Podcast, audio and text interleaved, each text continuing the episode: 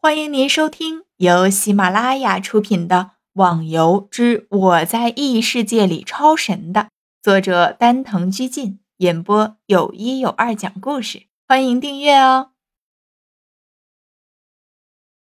第二百四十四章，他的想法，如果逍遥知道了，肯定会苦笑上几声。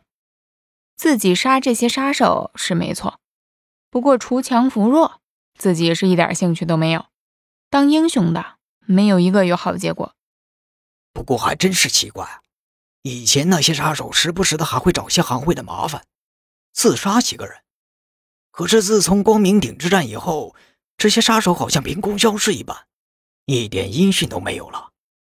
风飞耷拉着脸，眯着眼睛，不知道在想些什么。逍遥突然有了个想法。难道是因为这些杀手知道刺杀过自己和朋友，但是后来见到自己的实力，知道对付不了，就躲避起来，免得被发现吗？这的确是一个可能。可是后来在大漠的时候，却听到他们说的什么帮主，似乎他们也属于哪个帮会。那么那个帮主究竟是什么人啊？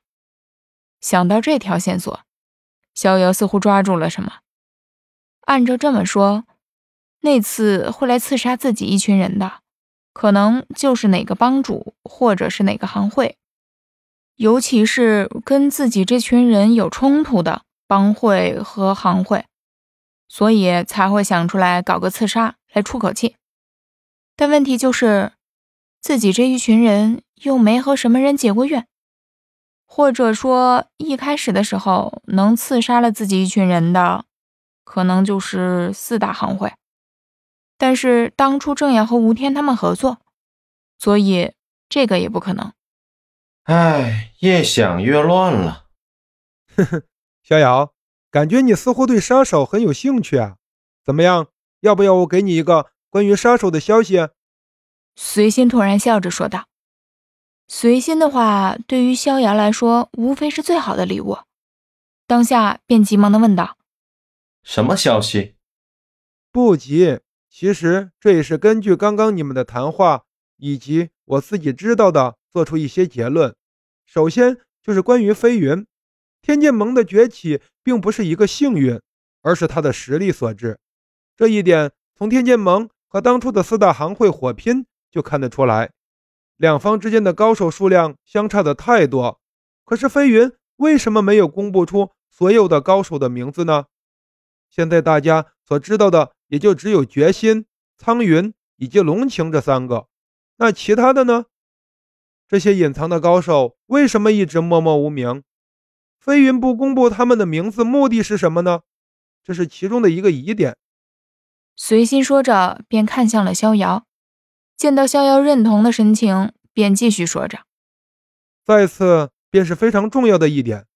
刚刚风飞说他见到了飞云，在小树林见的人，居然是那帮一直不露面的杀手。这说明了什么？据我所知，以前的一些买凶杀人的雇主想联系杀手的，都是靠一些关系，或者是使用别的途径来联系上杀手，但绝对不会亲自见面的。就算有了。”也只能见到一个中间人，靠这个中间人才能达到相互联系的方式。嗯，的确，这些都是杀手，当然知道暴露自己的身份是非常危险的。就算见面的时候蒙着面，还是有可能被有心人发现，到时候他们根本就没办法继续在神话中立足啊！风飞立刻点头赞同着。哼，那这么说来，为什么飞云又能见到这些杀手呢？随心笑着，不再说下去。他想说的，其实已经表达的非常清楚了。飞云跟杀手有某种关系？逍遥疑惑的问了下。